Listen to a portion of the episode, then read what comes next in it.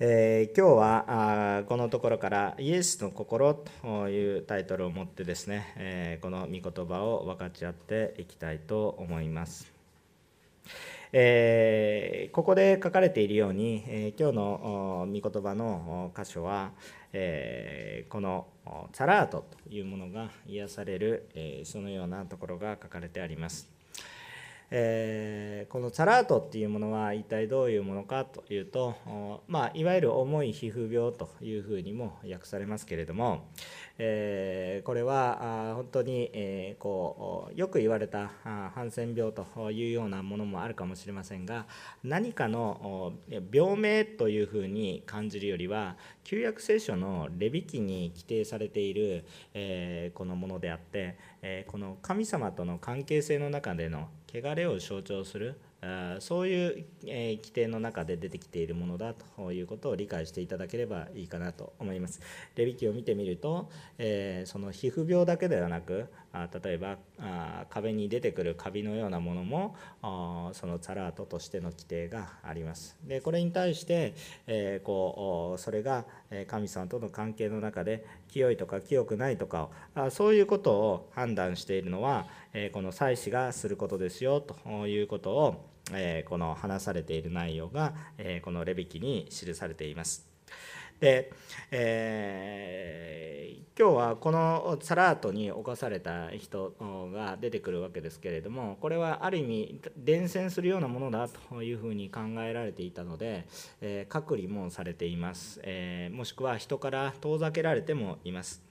でもこの人は今あえて、人前に出てイエス様のところに、こう来ました。そのこと自体は非常に苦しかったことだと思いますがそれよりも癒されたいという思う気持ちがイエス様に対しての期待があって、そしてイエス様に懇願することができました。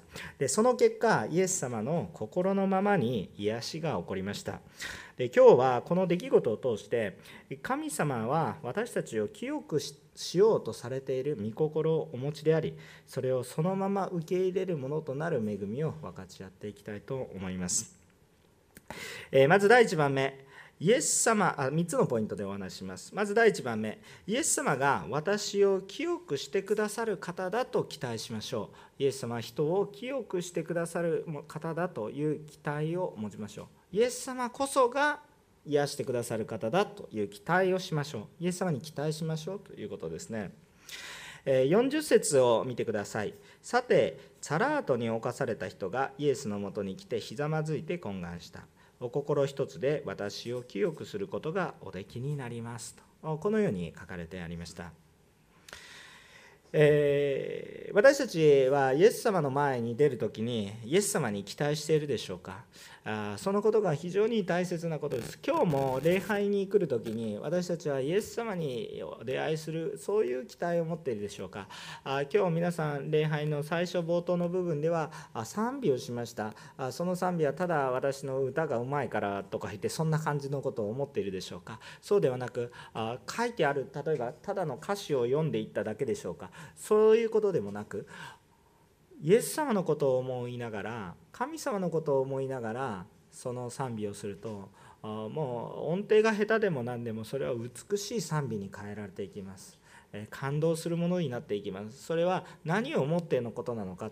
何かができるからじゃなくてイエス様を思っているからイエス様が何をしてくださる方なのかっていう期待があるから今日私たちのうちにも主が働いてくださるんだっていう期待と一緒に礼拝をすべきであります。主が語ってくださる。主を求める。イエス様を求める。あ何か長いメッセージを聞きに来ているわけではない。イエス様を求める。主が何かを働く。聞かずにはいられない。どうぞ主を働いてください。主を助けてください。そのような期待をやっぱり主に対して持ち続ける。持ち続ける。そして主の御前にひれ伏していく。そのような期待が私たちのうちに回復すると良いと思います。イエス様ってどんな方でしょう？一体何をなさった方で何をなさろうとしているでしょうか？イエス様っていう方は人を罪の束縛と呪いから解放し救うためにこの世に来られているわけです。ですからイエス様が私たちに助けを求めた時に助けようとしている人から助けを求めようと求められたわけですよね。助けようとしてるから人から助けてくださいって言われたわけですよね。そしたらそれはま、そんな待つことはないでしょう。そう防ぐものが何もないですね。助けたい方と助けられたい人がそこにいてそれが意思表示されてるわけですよ。もう何も防ぐことはありません。もちろんこの罪のからの救いということの中にこのチャラートのからの癒しっていうものも当然含まれる内容だということを思うことができます、えー、今日の箇所聖書箇所で癒された人っていうのはおそらくねそこまでイエス様のことを深く考えていたとは、えー、考えられません、えー彼はただ一心に救われたい。この状況から解放されたい。でイエス様しかいないのかなとそういうような状況なんだったと思うんですね。しかし彼は頼る頼る相手が本当に良かったです。それを癒すことができるお方唯一なるお方だと言えることもできるからです。このサラートという病は治療法が確立しているものではありません、え単なる病気というよりも霊的なもの汚れ神様との関係性の中での汚れというものを、えこう象徴しているようなものでした、えー医学的の医学的な問題以上のことがあると多くの人たちは考えていたわけですね。で、えー、つまり人間的には他に頼ることができません。人間では治すことができないから人に頼っても無駄だと。じゃあ絶望の淵にあるのかって言ったらもうまさに人の力では絶望的です。神以外に頼ることはもう絶望的なんです。しかし神様が汚れたものだと私たちは認定しているのでであるならば神様ご自身に直談判するしかなくてでも直談判もできないんです。なぜですか？汚れがあるままで神様の前に出ることは許されませんでした。汚れのあるままで神様の前に出ることは許されませんでした。さあこれは別にチャラートな人だけに限られた話じゃなくて人間に共通する話だと思いますね。えですからあこの人はもう絶望的な状況だったんです。でもイエス様って癒す方だな。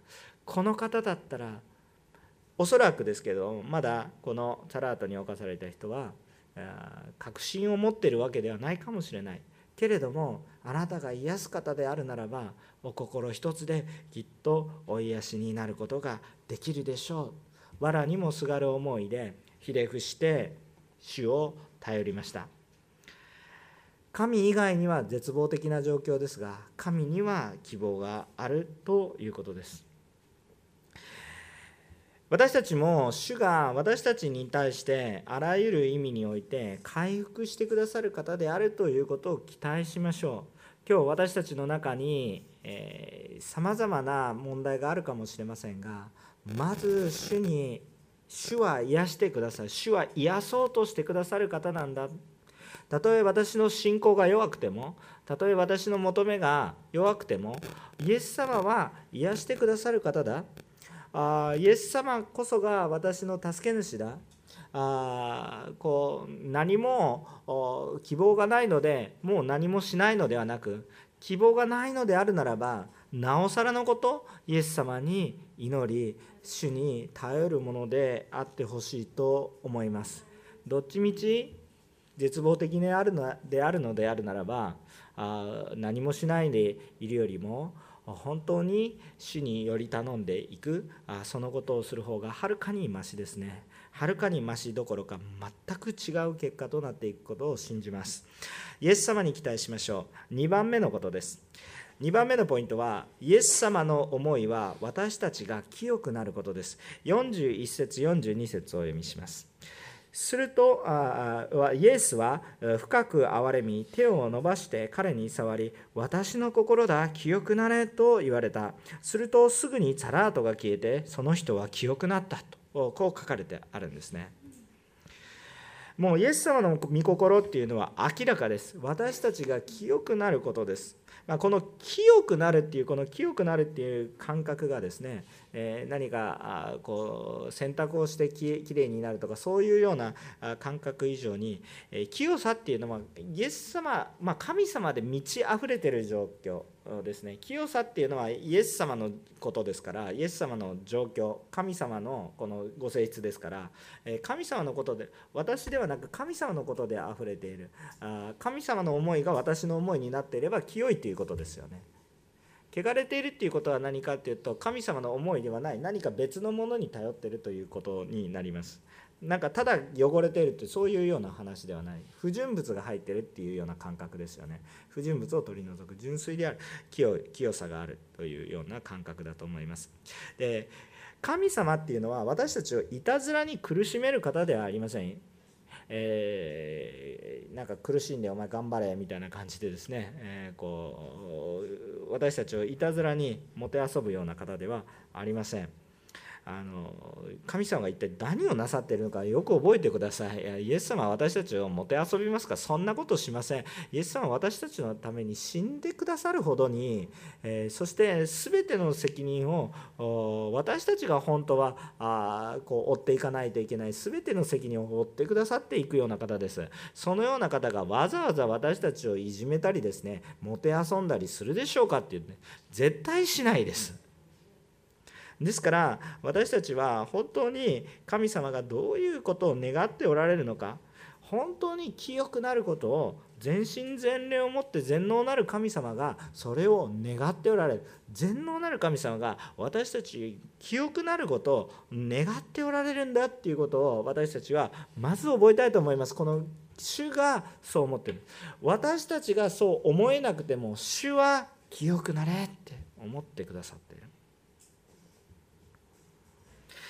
えここの箇所ではすぐに癒されますよね。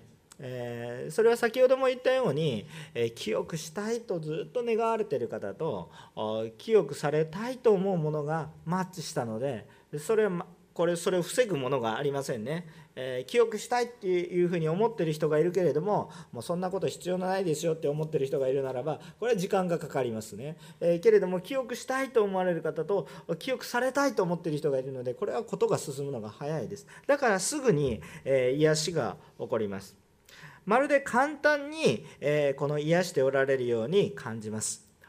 もちろん、えー、こうある意味では神様にとって病を癒すことは簡単だとも言えます、えー、全世界を6日間で想像されることのできるお方は病を取り除くことも容易でしょう。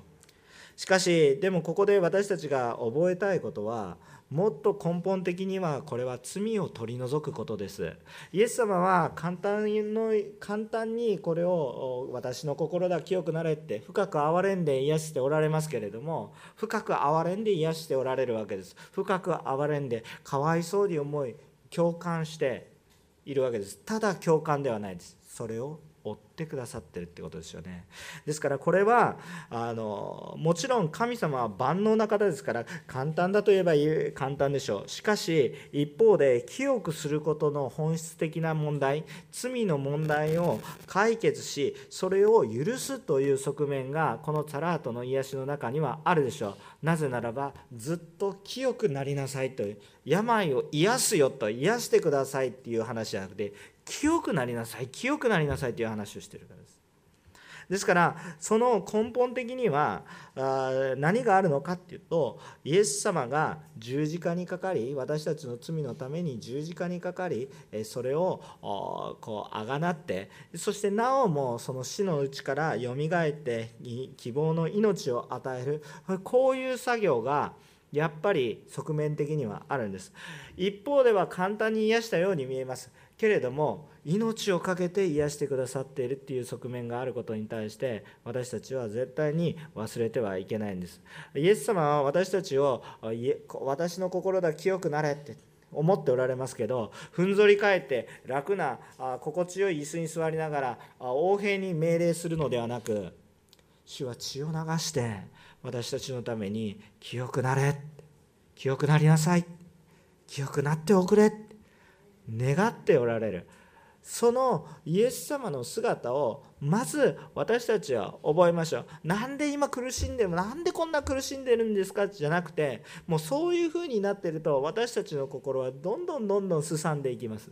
なんで私だけどうしてこう？そうじゃなくてイエス様が私のためにそして私やまた周りのものを癒すためにイエス様が苦しんでいる姿を苦しまれたことを私たちは忘れてはいけないんです。簡単に癒しているように見えますけど簡単に癒しているわけではありません。イエス様を信じれば救われます。その通りです。簡単なように思います。単純なことのように思います。けれどもその裏にはイエス様が血を流されている。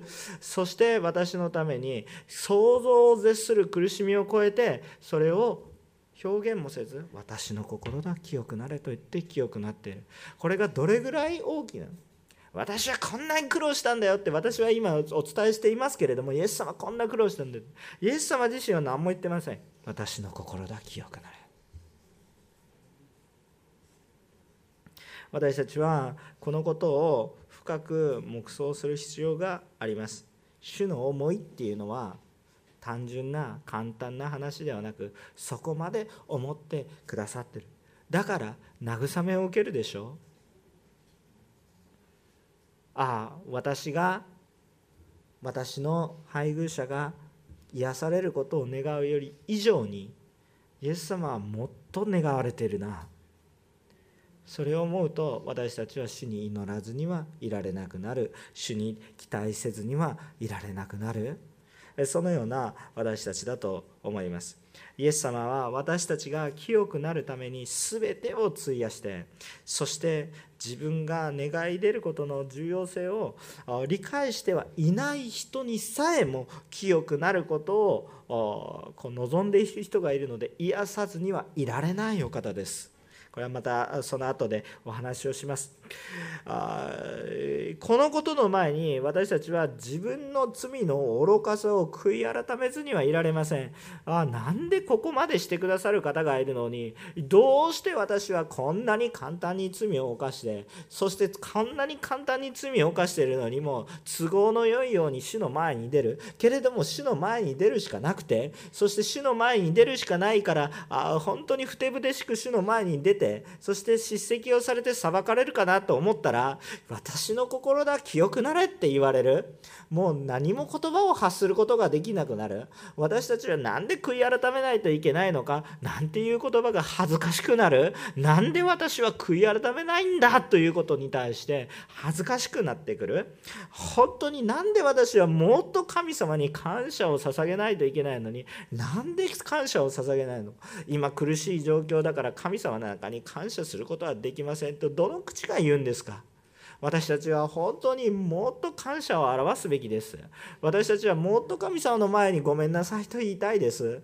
なんでこんな簡単に罪を犯すんですか？なんでこんなひどいことをするんですか？なんで神様が嫌なことをこんなに簡単に犯してしまうんでしょうか？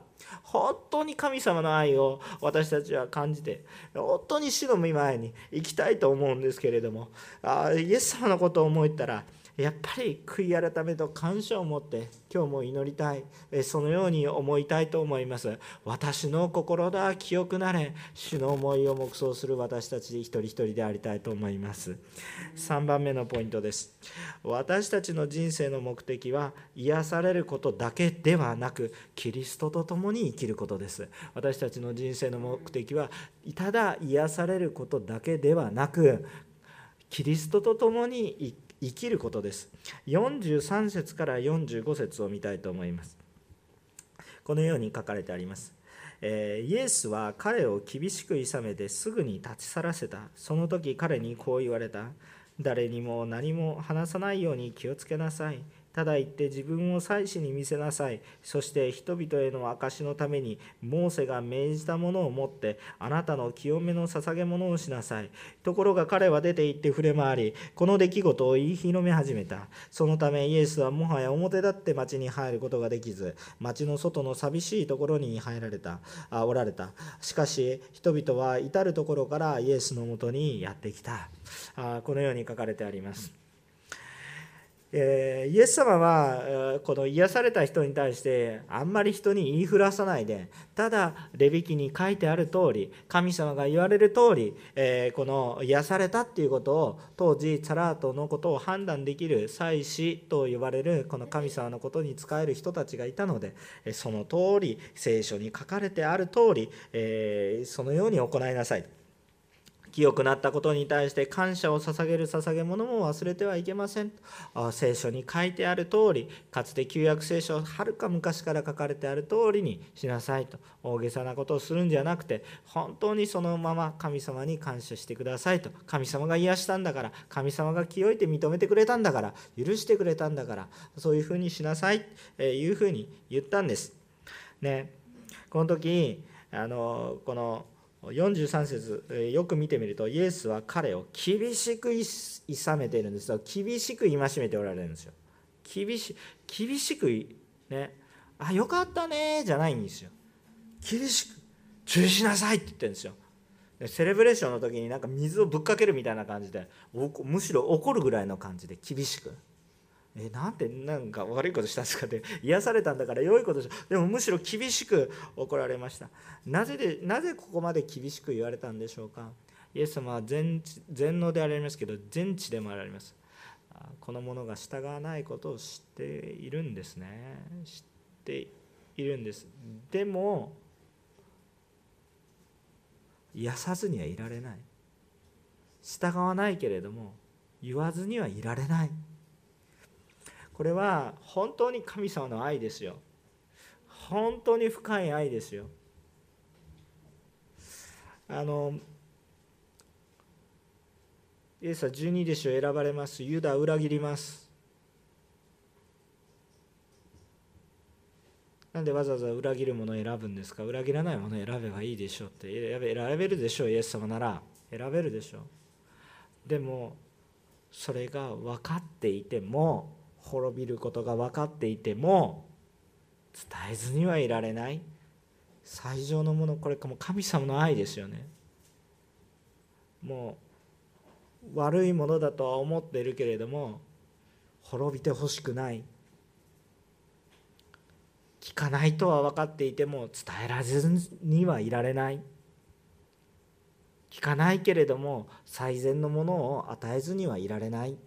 聞かないからもうこの人には人間的に効率的に考えるならばそうです。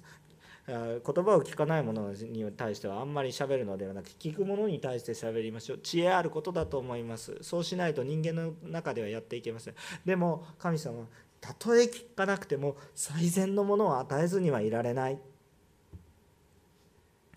このものに対してもサラートだね汚れている。でも清くなれ。実際に清くなって癒されます。でも神様の言葉聞いていかないんですねその後も。それでも厳しくいさめてちゃんと聖書通りにやりなさい。やった救われたからいやよかった。癒されたからよかった。ではなくて癒されたからこそ主の共に生きなさい。病のために癒しを祈ることはいいでしょう。病が癒されて喜ぶことはいいでしょう。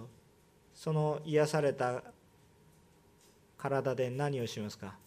やった癒されたもっと好き勝手やろう。皆さん皆さんに罪を犯すために皆さんに健康が与えられたわけではありません。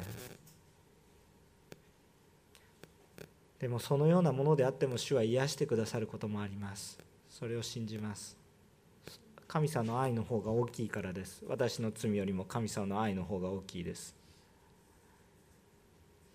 でも私も神様から愛されたのですけれども私も神様を愛したいと思うんですよね。結局最後そこに話がいきますが結局彼は言いふらしてしまった。どうして誰にも話さないように気をつけないといけないのか。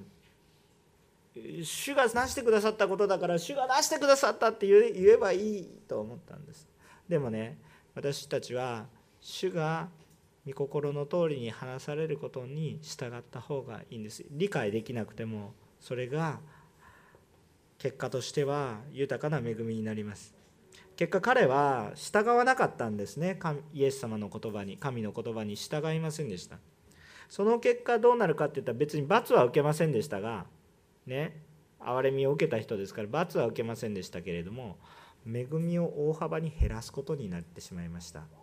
多くの人が恵みを受けていくはずなのにそのことが起こることがないようにこうなってしまいました。どのようなふうになったのかっていうとこの人があまりにもひれふこのひれ言い広めてしまったがゆえにあることないことさまざまな噂が広がったと思います、え神様の働きじゃないんじゃないか。何か変な働きをしてるんじゃないか。あもしくは神様のことを抜きにしてあそこに行けばとにかくザラートが治る。でもザラートの人が大量に押し寄せてきたら町の人も大変困る。混乱が起こってしまった。秩序ではなく混乱が起こった。結果どうなったんですか？イエス様はもはや表立って町に入ることができなくなりました。この町でイエス様はもっと働きができたのに。イエス様の言葉に従っていたらこの人だけではなくもっと多くの人が本質的に神様に触れ合うことができたのに。癒しの技もイエス様が治したんだって、まあ、イエス様神様だって私たち今は知ってますけれども今私たちは知ってるからイエス様が治したんだっていうのはあそれはそうなんですけれども三位一体の神様私たち知ってますからあ神様が癒したんだなと思いますけど当時の人たちはまだイエス様が神様だって分かんないですから。だからあこれは神様の見業なんだっていうふうにイエス様はちゃんと神様に栄光を返そうとしているのに順序をちゃんと守らせないので守らせないので守らせたのに守らないので結果的にイエス様は神様からの人だ神の人だっていうふうに思われない人も起こったでしょう。良かれと思って自分勝手なことをしたがゆえに最終的にはおかしなことになっていってしまった私たちはただ単に癒されることが目的ではなく清くなるということはどういうことかというと神の御心に満たされて神の御心は清くなる。神様の思いに満たされて歩むことです。私たちは罪許されることは一瞬のことです。今日罪許されてありがとうございます。きれいになりました。問題がなくなりました。で終わりじゃないんですよ。問題が解決することで終わりじゃないんですよ。そこから主と共に完全な道を歩み出していくっていうことが大事。救われることだけが終わりではなくて私たちは主によって使命主の使命を共にしていくことが私たちの目的なんです。救われること救われることはゴールじゃなくてスタートなんですね。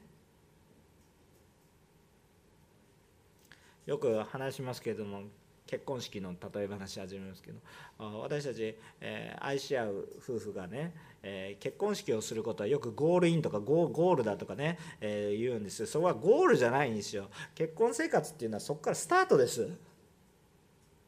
結婚式をすることがゴールやったゴールでそれで終わり。はいイベントが終わりました。でじゃあまたバラバラに行きます。それはダメなわけですよ。ななんかわけのわからないパーティーをしただけですそれだと。ああ共に生きるってことですね。共に生きるってスタートなんですよ。スタートなんです。だから神様の言葉を聞いていかない。彼は主に触れられて主によって清められたけど違う方向行ったんです。でもそれでも神様に触れられたからまた悔い改めの恵みに預かったと信じますけれどね。多分聖霊様が触れられてイエス様から癒した人ですから。聖書には書いてないけれども。ね、きっとこのあとねいろんなことがあってでもまかれた種があるから聖書には書いてないけどちゃんと主の方向に感じていったんじゃないかなと。多分遠回りはしたでしょうけどね。信じますそのように信じます。だって主が癒された方だから。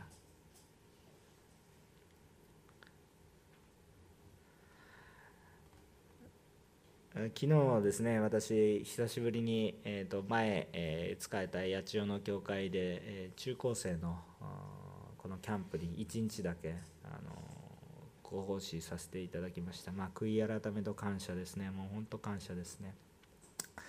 あのいろんなことを覚えました。あのでそこでまあ本当に大きなあこう余命2週間って言われた男の子がいてね。急性のがんでね。余命2週間って言われてでもみんなで祈ってもう頭がこんなに腫れ上がっちゃった、ね、もうお父さんは泣き崩れて、えー、僕の人生は終わりましたぐらいの感覚でね来られて真夜中に。泣き崩れてどう慰めるか慰めることもできないから祈りましょうって必死に祈って断食の祈りをしてでそして、えー、他の教会の人も祈ってくださってでそしたらなんと悪性じゃなくて良性に突然変わって生かされたっていう男の子がいてねでその子今学校の先生になろうとして頑張ってるんだっていう話もね聞きましたよ。あ本当に素晴らしい神様の恵みがあるな今も教会に通い続けているっていうことを聞いて慰められましたね。その後どうなったかなと思ってたんですけど癒されただけで終わったかなと思ったんですけど昨日も聞いて「あこの前も教会に来ましたよ」なんとかいう話をね。中高生の集会にいたので中高生ではもう彼はないのでね大学生なのであのもうこうそんな話を聞けてああ本当よかったなって。癒された後も多少信仰生活癒されたからって信仰生活バリバリにできる人もいればそういうそうじゃない人もいます迷う人今回のつらと癒されたような人もいます。でも彼がまだねちゃんと死を求めて礼拝にも来てるんだなっていう話を聞いて本当に私も慰められましたね。励まされましたね。また同時に悔い改めもいろいろありましたけどね、えー、まあ、でも本当にあの神様が豊かに働かれます。私たち神様が働かれるのが嬉しいんですね。なんかこう頑張ってなんか人が働いてるのも微笑ましいですけど神様が働いてくださらないと、ね、妬みとか嫉妬とか余計なものいっぱい出てくるでしょ。あ人が働くんじゃなくて神様が働いてくださるのを見るんです。それに期待したいと思いますね。主の心が私たちを癒します。でも私たちもこの主と共に歩んでいく。ただ癒されることを願うのではなくそれだけではなく主が豊かに働いてくださって本当に変革を与えてくださることを私たちはね本当に願い求めていきたいと思います。本当に私たちはあ主の御心を求め続けるものでありたいと思います。結論的な話をします。ヨハネの福音書の14章の23節をお分けください。ヨハネの福音書の14章の23節をお分けください。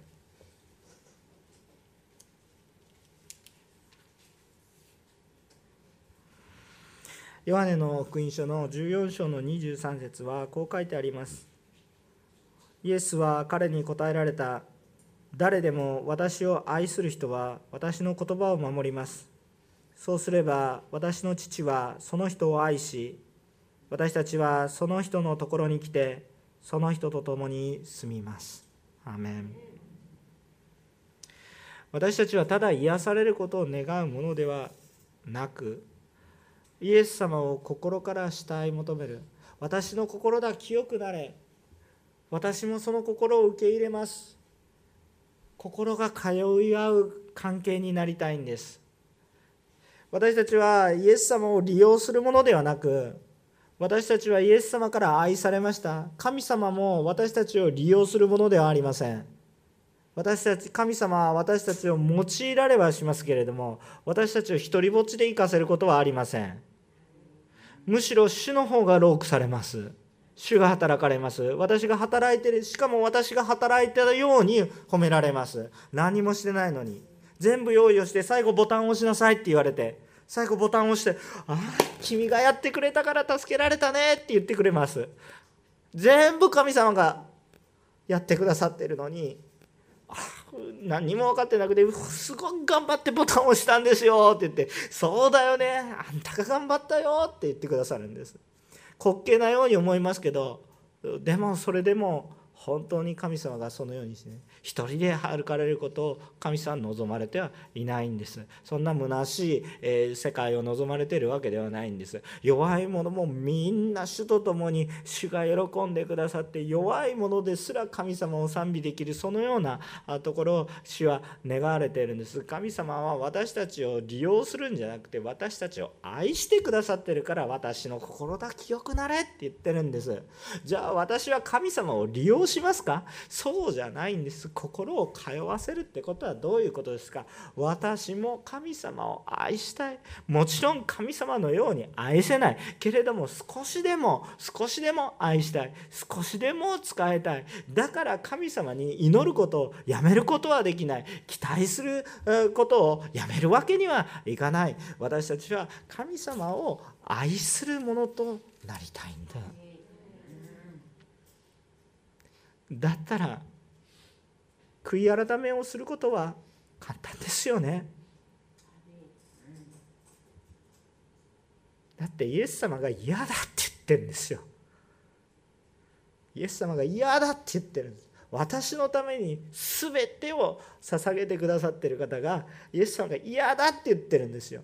命まで与えてくださった方が嫌だって言ってるのにあえてそれをする愚か者に私たちはなりたいですか？でもそれを忘れてしまってするような私たちなんですよ。だから悔い改めの機会があったら悔い改めましょう。イエス様のことを思えば悔い改めることがあるんです。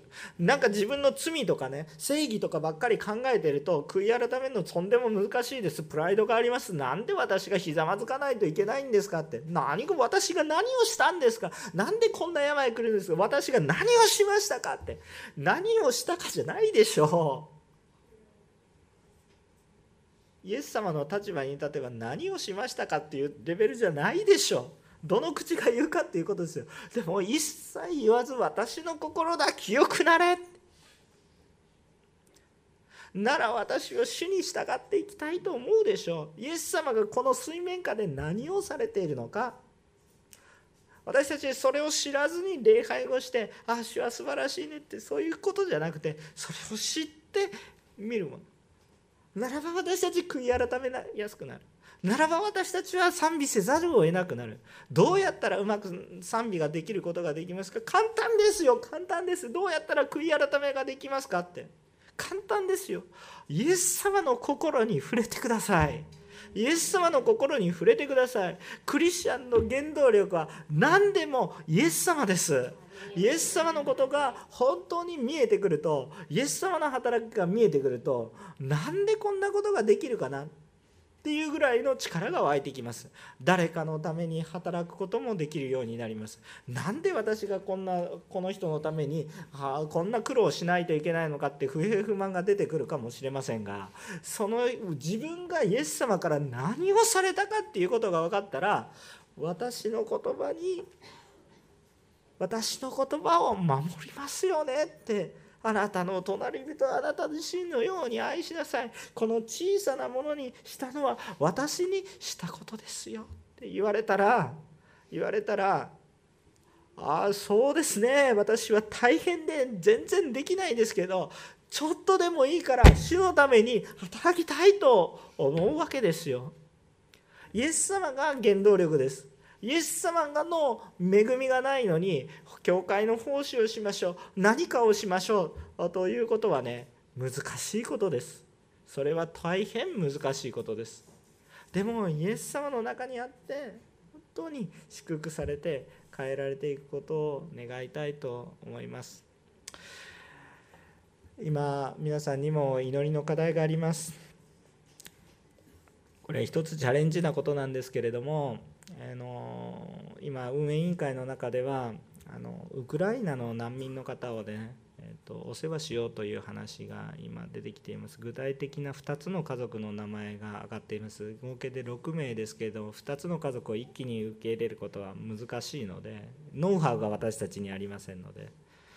え、手探りでやっていかないといけないことです。先駆的にやってくださっている教会があったり横浜市もいろいろ協力してくださっています。ですからこのことに対して教会が取り組もうということに、え、役員で決まっています。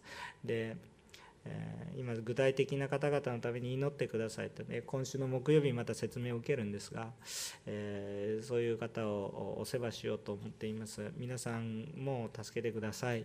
あの皆さんもコロナの中で苦しんでいると思いますけどもうはっきりと家を失って国も失われていくようなような人たちがいてそしてもうもちろんねウクライナ以外にも他の国々があるんですけれども今目の前でチャンスがあって手を出せる人がいてね。で全ての人に私たちで公平に何か仕えていくっていうことはできないんですけれどもどうぞ今与えられた機会に対して今手を挙げている状態です。もちろん私たちの体制があんまり良くなかったら他の人に任されますけれどもどうぞ私たちにできる人何人この教会にいるんですか？たった一つの家族、まあ、もちろんね皆さんも皆さんも大変な時があります。だから皆さんも SOS 出してくださいね。本当に互いに助け合いましょう。本当に辛い時一人で頑張らないでください。ちゃんとイエス様助けてって SOS 出してくださいね、えそのように言いたいと思います、えー、どうぞ祈りをしていきたいと思います、えー、ねまたあの今田所さん来られましたね。本当にお祈り祈りをします、えー、もう先ほどもお祈りをしましたけれども、えー、ちょっとお祈りもと共にしていきたいと思います、えー、今日私たちはイエス様を愛し主に期待し、えそして主の働きが豊かに起こることを期待しましょう、え私は主に期待し祈ります。そしてこれは癒しだけを求めるのではなく主を愛して行いましょう。そしてこのことに対して私たちは献身が起こってきます。それは何ですか？私私たちの栄光を表すためではない。イエス様が私を愛してくださってイエス様が愛している人を私も愛したいと思う。イエス様が癒そうと思っている人を私も主を癒してください。本人が今立ち上がることも何もできないような状態であるならば私もイエス様のように共に取りなしていきたい。イエス様の姿が私たちに回復するとイエス様の心が私たちに回復すると私たちの祈りが変えられ行動が変えられ私自身も変えられ私も悔い改め同時に私は感謝することができることを覚えます。主の心だ私の心だ清くなれ。私を愛する者は私の言葉を守ります。主よその通りになるように宣言し告白しお祈りをしていきたいと思います。お祈りをします。